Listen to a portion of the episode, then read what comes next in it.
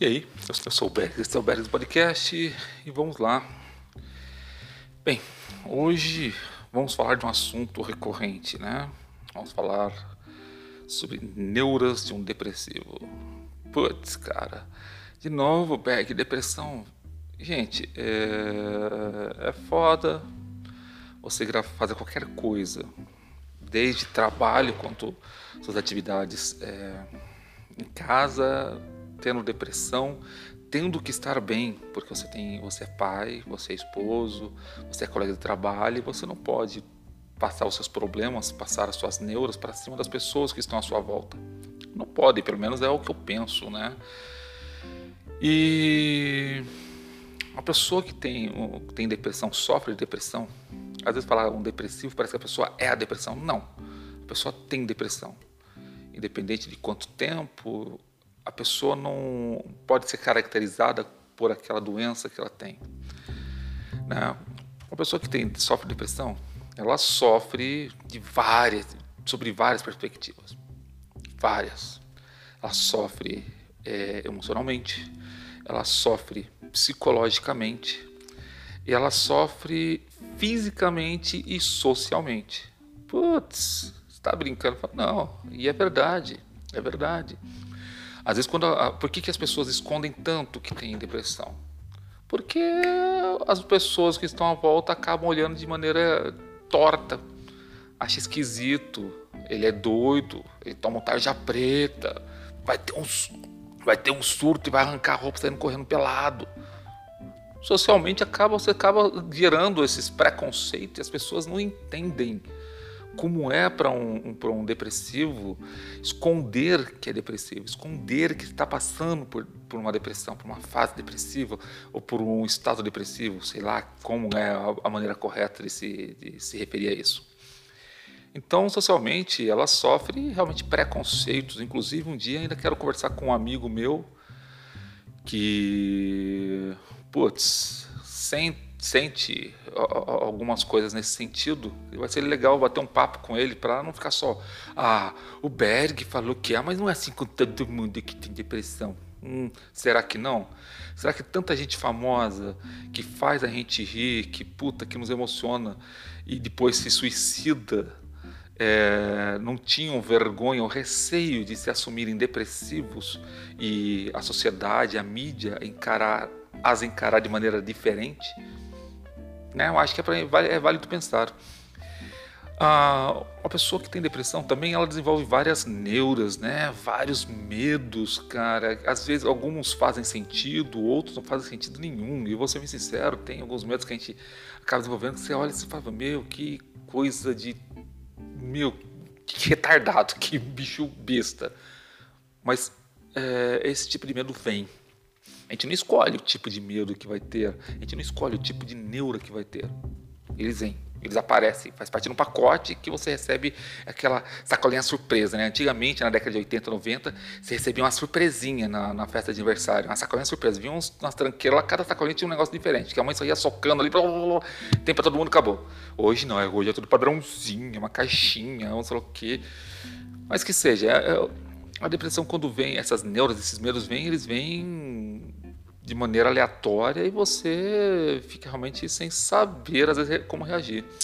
Eu queria falar de um medo que eu tenho experimentado nesses últimos dois meses e que tem realmente mexido comigo, tem sido muito difícil de tratá-lo e tem sido difícil de explicar também. Né? Uh, ontem na terapia com a minha psicóloga, eu tentando explicar para ela desse medo, ela ficou, a gente ficou fazendo réplica, tréplica, N vezes, porque ela não entendia exatamente qual era o meu medo. E realmente eu acho que é meio complicado de explicar, né, de, de, de entender, mas eu tenho medo de literalmente de estar desaparecendo, de me perder. Como assim, velho? Você acha que está sumindo fisicamente? Não. Fisicamente não estou sumindo, mas é, eu tenho, eu, eu, eu, eu tenho, o que eu falei, eu tenho, eu já falei em outros episódios que eu tenho vários questõezinhas, né? vários probleminhas. TDAH, síndrome do pavio curto, síndrome do pavio do pensamento acelerado, é, TAG, é, depressão. Tenho, eu tenho um pacote assim, né? Mega Blaster Plus de problemas. E a minha mente sempre foi um, um balaio de gato. Sempre muita coisa ao mesmo tempo, muita coisa em ritmo muito louco, muito rápido e isso é uma coisa que me deixava louco, porque às vezes eu não conseguia me concentrar. E esses dias tive alguns episódios, inclusive ah, na quinta-feira, em que literalmente deu um pan. Deu um branco, mas não é um branco que é aquele branco que você para na hora e. Não, deu um branco. Chegou. Aconteceu, deu literalmente. É, não. Tá com a mente vazia. É como se tivesse aquele quarto na sua casa que você guarda as tranqueiras, tá cheio de lixo, né? Você fala, nossa, não tem espaço para nada, sei lá o quê. Daí um dia você resolve jogar toda aquela lixeira fora, aquela acumulação fora. E na hora que você olha pro quarto, você fala, eita, pelga, que, que, que, nossa, como é grande esse quarto, enorme, tá vazio, que que é isso?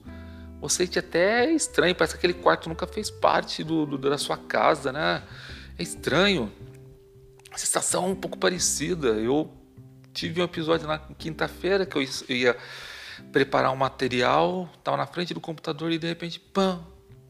Mas não é pan de o pensamento, você perde fio da meada. Não é um pan de tipo, você perde a linha de raciocínio ou, ou o fluxo de pensamento. Não, você não pensa em nada. Eu simplesmente não pensava em nada. Ah, Berg, como você se sentiu? Foi a pergunta da minha terapeuta. Eu não senti nada.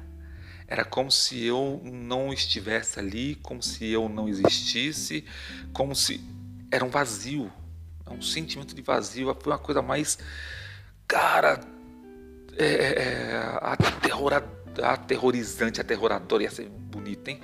Aterrorizante que eu senti, foi muito estranho.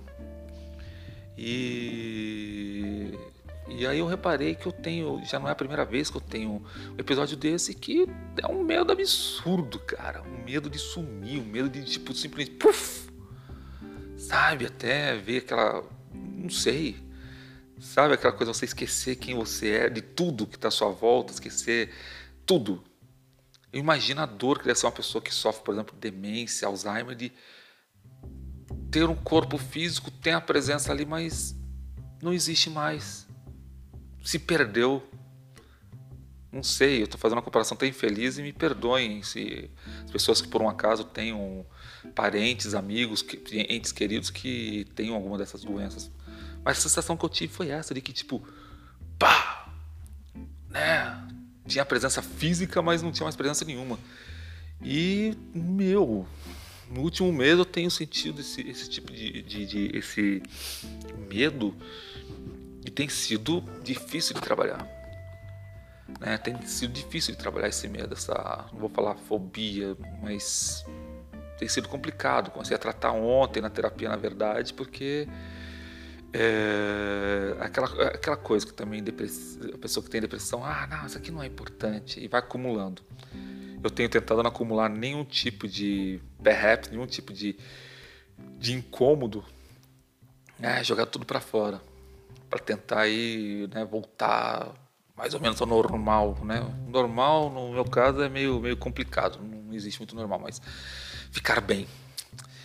E aí eu pergunto vocês que estão me escutando, estão me assistindo, putz, e aí, vocês têm algum medo que te incomoda, algum medo meio retardado, meio louco, que você fala, putz, isso aqui eu não consigo nem explicar.